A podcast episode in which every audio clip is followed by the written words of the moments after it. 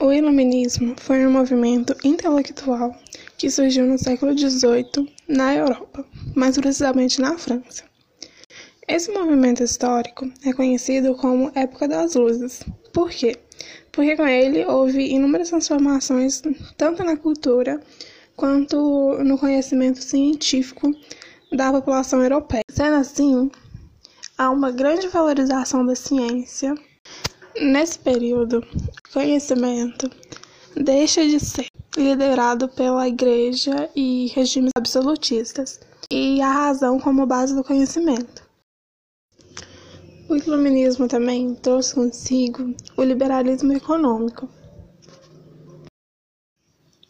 A época das luzes trouxe consigo muitos nomes importantes, tanto na sociologia, na filosofia, na ciência e na política.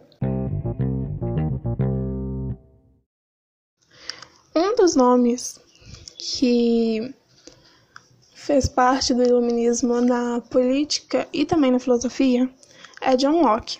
Ele foi conhecido como o pai do iluminismo e pregava o liberalismo político. Outro nome também é Voltaire. Ele era contra o domínio ideológico da igreja. Rousseau também era um defensor da democracia.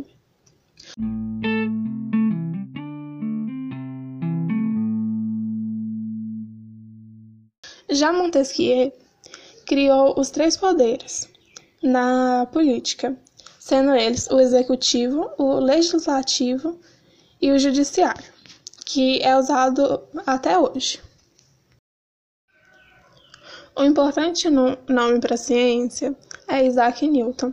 Ele teve forte influência na física moderna, criando as leis racionais, conhecidas hoje como as leis de Newton, que estuda a inércia, a, o movimento e afins.